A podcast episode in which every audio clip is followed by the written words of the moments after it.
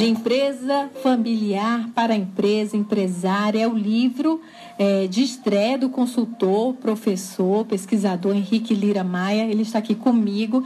Esse livro é o resultado de um trabalho desenvolvido em várias empresas é, profissionalizadas e também familiares. Ele vai conversar com a gente sobre esse projeto e sobre é, o que se pode fazer para melhorar as empresas familiares. É, boa tarde, Henrique, seja bem-vindo aqui ao programa. Boa tarde, Neila. Satisfação estar com você. É, Henrique, como foi esse projeto desse livro? Bom, uh, eu sou professor também, não é, Neila? Então, assim, todo professor, é, em algum momento na sua história, ele vai querer escrever um livro. Ou pelo menos ele tem a intenção de escrever. Alguns talvez não consigam escrever. Então, eu sempre tive vontade de escrever um livro é, e aí veio a ideia de escrever sobre empresas familiares, que é um assunto assim pouco abordado, tanto no Brasil como no exterior, mas no Brasil ele é particularmente pouco abordado. Então é um assunto que eu queria compartilhar com experiência, com conhecimento, para o público de empresas familiares, empresários, herdeiros e sucessores. Quantas empresas você foi juntando material para conceber esse livro? Olha só, Neile, assim, são incontáveis, né? Na verdade, é, para escrever um livro como esse, a gente não conta só com as experiências que a gente vivenciou.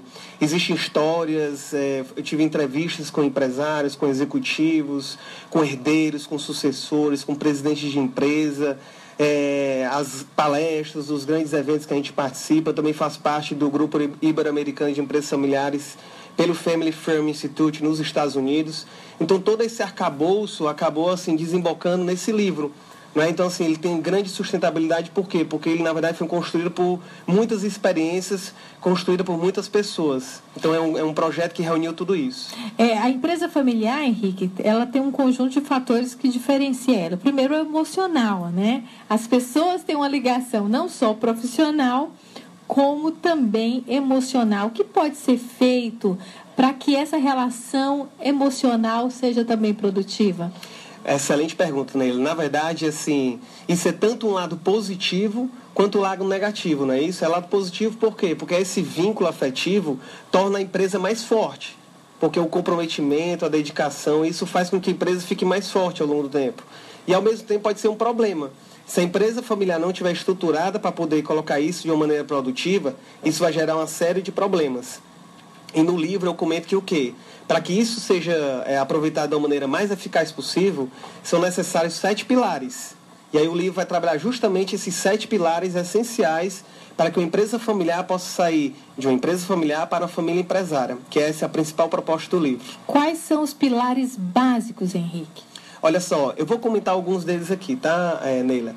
Um dos pilares que a gente comenta bastante é a questão de é, você ter a governança da empresa, né? Então, assim, muitas vezes a gente está é, tá no dia a dia da empresa, tomando decisões, mas poucas vezes a gente para para para pensar no seguinte: como é que eu vou administrar essa companhia, Inclu, incluindo os meus membros familiares? Como é que eu vou administrar as necessidades da família e da empresa ao mesmo tempo? Então, um dos pilares essenciais é realmente a governança. Ou seja, como é que eu vou estruturar a empresa, como é que eu vou tomar decisões, quem são as pessoas que vão sentar em quais posições e o que, é que eu quero para o futuro dessa companhia. Então, tudo isso afeta, vamos dizer assim, o sistema de governança da empresa. Como é que eu vou governar essa companhia, não é? Um outro é, pilar essencial que a gente coloca é a formação de um time campeão, que é o quê? Toda empresa ela precisa ter pessoas competentes das posições chaves da empresa. E muitas vezes isso é, são ocupados por membros familiares, que muitas vezes eles não estão preparados para estarem naquelas posições.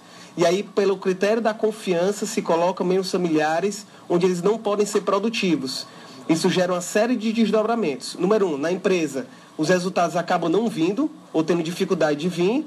E na família você pode ter um problema de conflito, porque você vai exigir daquele membro familiar aquilo que ele não tem competência muitas vezes para entregar.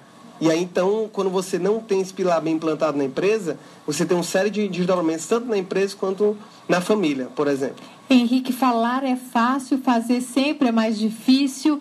Como é que se profissionaliza isso sem gerar conflito? Porque escolher também alguém muito próximo para gerir ou simplesmente não escolher, isso normalmente machuca muito, principalmente quando a pessoa tem uma participação societária, né? Como é que se faz isso profissionalmente? Olha, Nelly, isso é uma outra boa pergunta. Na verdade, assim, as empresas familiares elas não podem fugir de conversas difíceis. Conversas difíceis têm que acontecer. Muitas vezes essas conversas elas são postergadas. E quando são feitas, são feitas de uma maneira é, não propícia, não é no momento adequado, ou não é na estrutura bem assim, não foi feito um momento específico, estruturado para aquilo. Isso gera uma série de problemas não é? Mas essas conversas difíceis têm que acontecer. No curto prazo, há uma série, de, uma série de conflitos que acabam acontecendo.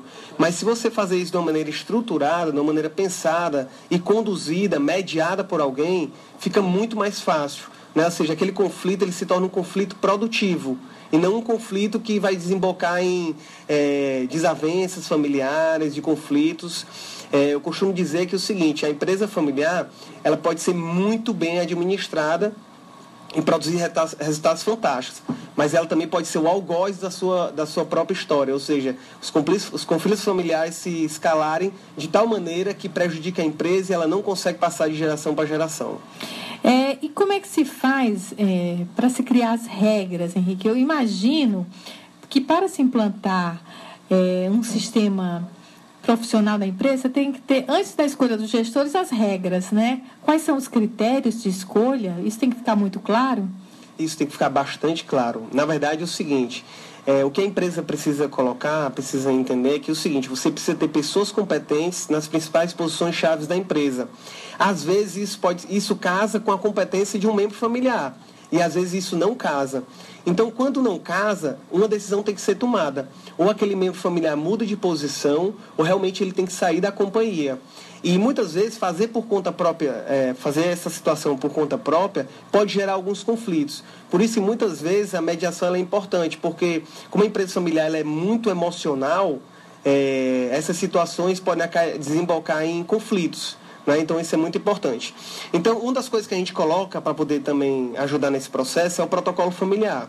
O que é, que é o protocolo familiar? São as regras que nós iremos colocar para, é, vamos dizer assim, para guiar as relações entre empresa e família. Muitas vezes essas relações elas não são escritas nem validadas por todos. Então cada um vai tomando decisões, vai fazendo coisas como bem quer. E isso vai gerando uma série de conflitos. E aí, por isso que é importante ter esse protocolo. São as regras de relação entre empresa e família. Isso já facilita bastante. Henrique, o lançamento vai ser amanhã, a partir de que horas? 19 horas na Livraria Cultura. Qualquer pessoa pode ir? Qualquer pessoa pode ir, é, não percam, vai ser um evento é, muito bacana e conto com sua participação Estarei também. Estarei lá, viu, Henrique? Vou fazer mais perguntas lá para você. Ótimo, estou aguardando. Obrigada. Nós conversamos com Henrique Lira, que é consultor, professor, está lançando o livro Empresa Familiar para Empresa, aliás, para a Família Empresária. São duas horas e 16 minutos.